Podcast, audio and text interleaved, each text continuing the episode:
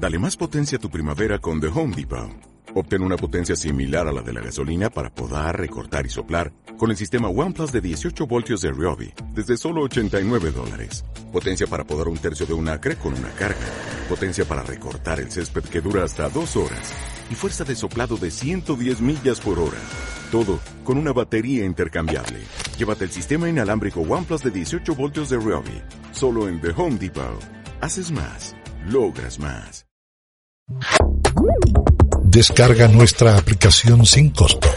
Radiovisión Ecuador en Google Play y Apple Store. Está ahí el embajador de Ecuador en Japón, el señor Jaime Barberis. Konnichiwa, embajador.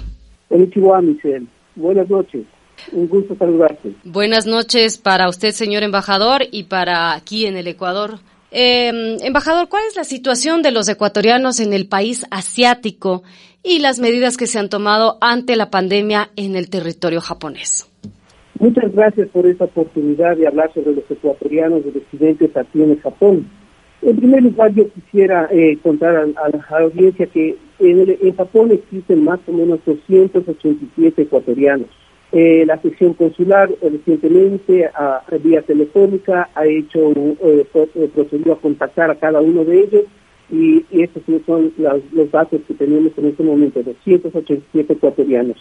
Afortunadamente no se han registrado casos de ciudadanos ecuatorianos diagnosticados con el, eh, el COVID-19. Esa es una buena noticia que tenemos. Bien, bueno, hemos hablado con diferentes personajes que se encuentran en el Japón a lo largo de esta semana y nos comentaban la situación de un país que tiene unas costumbres completamente diferentes y sobre todo que manejan un protocolo de higiene que facilita que el resto de la gente no tenga enfermedades. Por favor, embajador, si nos puede comentar esa situación cultural que, que se vive en el Japón frente a la higiene, frente a estos cuidados importantes para la salud. Así es, Michelle, efectivamente aquí la, cultura japonesa, la cultura asiática, pues pone mucho énfasis en el tema del cuidado personal y de la higiene. Es una cosa tradicional, incluso el, eh, como todo el mundo conoce, pues la, relación personal no se lo hace en base de contactos. Es muy raro ver que se dé la mano, eh, los saludos son eh, con veñas, es, otro tipo de cultura y, sobre todo el tema de la higiene. Eh, eh, Japón es un país que tiene eso impregnado en todos sus habitantes, el de cuidar mucho de su higiene. Pero tampoco por, esta, por estas circunstancias culturales, sobre todo, es que Japón ha estado, no ha podido limitar la situación de coronavirus que ataca a todo el mundo. Eh, eh, como, como se sabrá, en, Japón también existen muchos casos de personas contagiadas y el gobierno japonés ha tenido que fortalecer las campañas de prevención de la misma manera que se lo realizan en, todo el mundo. Y esas medidas se relacionan con lavarse las manos regularmente, una etiqueta coser, el uso de desinfectantes todo el momento y, llevar a cabo otras medidas, pero eh, que ha permitido controlar el tema de un crecimiento de los afectados con el COVID-19, pero eh, eh, como, como usted menciona, como menciona Michelle, el tema de la higiene en Japón creo que ha sido un factor muy importante para también contrarrestar esta epidemia que ataca a todo el mundo. Dentro de esta diferencia cultural también hablamos de una población bastante disciplinada, que se rige a las reglas ¿Qué, nos puede decir, embajador, sobre los buenos ejemplos a imitar de la cultura japonesa comparada con nosotros los ecuatorianos en el plano de la disciplina, embajador? Caramba. Eh, eh, buena pregunta. Sí, yo creo que hay mucho que aprender del tema de la disciplina japonesa y es un tema que está relacionado a la manera como en Japón ve el tema de la educación. Eh, yo creo que es eh, uno de esos valores que los niños japoneses aprenden desde muy temprana edad y evidentemente tienen una, una visión de, que vivir en comunidad demanda eh, sobre todo muchas obligaciones, estar pendiente del vecino y, eso demanda disciplina. eso es algo que creo que se podría aprender no solamente los ecuatorianos, podríamos aprender desde de la cultura japonesa eh, en todo el mundo. desde luego, en esta situación que estamos viviendo de la, de la pandemia del, coronavirus, creo que es muy importante la disciplina porque hay que seguir las instrucciones y los movimientos que está dando el gobierno nacional que está combatiendo este tema y precisamente la disciplina de la población es importante como una medida para contrarrestar la, epidemia del coronavirus en el país. ¿Cuáles son los protocolos que en general se están llevando a cabo utilizando con todo el cuerpo diplomático y también con la sección consular de la Embajada de Ecuador en Japón? Bueno, el, el, gobierno de Japón, eh, a través del Ministerio de Relaciones Exteriores y del Ministerio de Salud, tiene un contacto permanente con las misiones diplomáticas acreditadas en Japón. Eh, transmite la información que es sobre la situación del del coronavirus en el Japón y, algunas sugerencias en cuanto que se deben observar, a las que ya me he referido, que se están aplicando en todo el mundo. El hecho de, desinfectarse, desinfectar el equipo que uno trabaja, el hecho de lavarse las manos regularmente, la etiqueta al coser. Y, eso básicamente, ese tipo ha sido las indicaciones que se han dado hasta el momento. La eh, pero aparte de eso, el, el Ministerio de Relaciones Exteriores ha comunicado y ha llevado como ejemplo a la sucesión de todos los actos masivos que estaban programados, todas las reuniones que, estaban programadas en estos últimos meses han sido canceladas o postergadas, precisamente para evitar que haya un mayor contagio. Eh, se, ha promovido también el, teletrabajo y, en eso eh, muchas empresas japonesas pues, han implementado el, el teletrabajo y también se ha, eh, se ha manifestado la necesidad de personas que son afectadas con eh, con situaciones gripales, pues que usen una mascarilla y también evitar todo tipo, mantener una distancia de, de un metro entre personas, entre cada persona cuando sale al exterior. Eso es más o menos los principales protocolos y los principales lineamientos que Relaciones Exteriores han indicado a las misiones diplomáticas aquí en el Japón. Embajador, por favor, coméntenos esta situación, ya que Japón suspendió los Juegos Olímpicos hasta el 2021. Eh, bueno, eh, eh, de lo que conozco y lo que está publicado también en, la prensa internacional, la decisión de, del Japón de, o la consulta que se le ha hecho al gobierno japonés y lo que ha manifestado el primer ministro japonés como, como también la, la gobernadora de la ciudad de Tokio, es que evidentemente hay, hay una necesidad de postergar los juegos. en ningún momento ellos han aceptado una cancelación de los juegos su sugerencia es simplemente postergarlos. Pero quien debe definir, eh, eh, quien debe tomar la decisión final es el Comité Olímpico Internacional y sus principales directivos han manifestado que eso lo harían en el transcurso de las próximas cuatro semanas. Lo que sí está claro es que va a haber, que se van a dilatar los juegos, no, no se ha determinado claramente cuándo se llevarán a cabo, pero eh, eh, entiendo que la presión de los diferentes comités olímpicos nacionales están, están pidiendo que se dé a conocer lo más pronto posible. Es decir, en este momento se conoce que hay una, una decisión de postergar los, los Juegos Olímpicos y Paralímpicos. Bueno, uno de los puntos que marca distancia eh, de algunos países como el nuestro es la posibilidad de realizar 6.000 pruebas por día.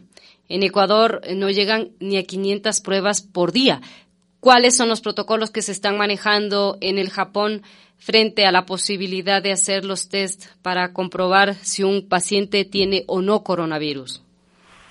Eh, eh, Michelle, aquí en el Japón, a pesar de que es un país que cuenta con recursos importantes y, que la estructura de la salud pública es una, está muy bien estructurada, el tema de, los exámenes para ver si las personas están contagiadas con coronavirus, ha sido un tema que ha sido muy discutido y se, ha cuestionado si se están haciendo las pruebas suficientes. Eh, eh, aquí lo que se ha establecido el protocolo es solamente la persona que tiene ciertos síntomas graves es sometida a una prueba las demás eh, tienen que no son no son aceptadas para para para una prueba eh, se les atiende se les envía a casa de regreso.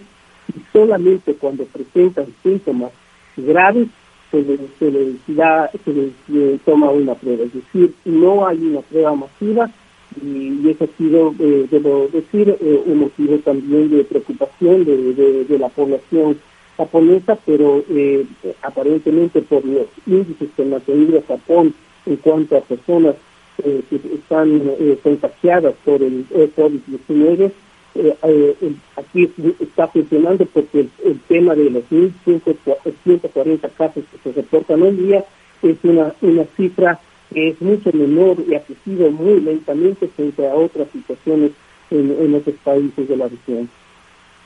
En la línea telefónica, eh, el embajador de Ecuador en Japón, Jaime Barberis. ¿Cómo se ha manejado el tema de las compras en los supermercados y también de todos estos elementos de protección para enfrentar el coronavirus? Me refiero al gel, alcohol, eh, para utilizar en las manos y desinfección, mascarillas, eh, como usted debe estar al tanto en ciertas partes del mundo y aquí en el Ecuador específicamente, en las farmacias ya no existen estos elementos y no desde que se declarara esta emergencia sanitaria.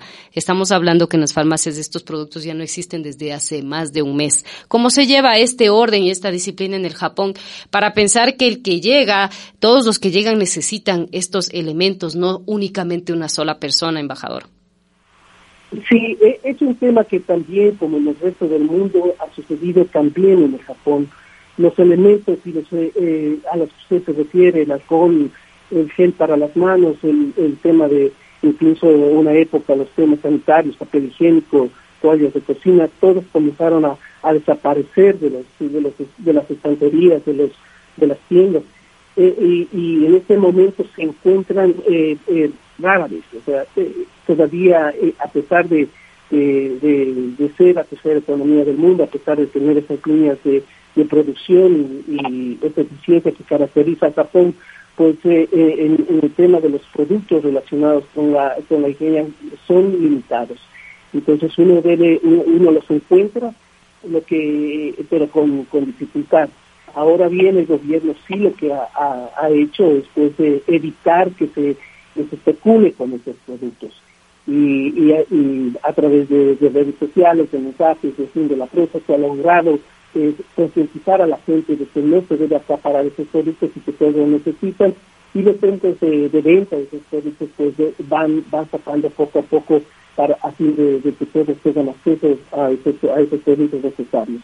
El tema de las mascarillas también es un tema que en Japón eh, es difícil en este momento encontrarlas, quizás eh, eh, porque aquí gran parte de la población, incluso antes de esta, de epidemia, lo utilizaban con, mucha, constantemente como, un, como una situación cultural también para evitar el contagio a los demás. Pero las mascarillas lo, lo limitan. Puede comprar una persona, pero en número limitado.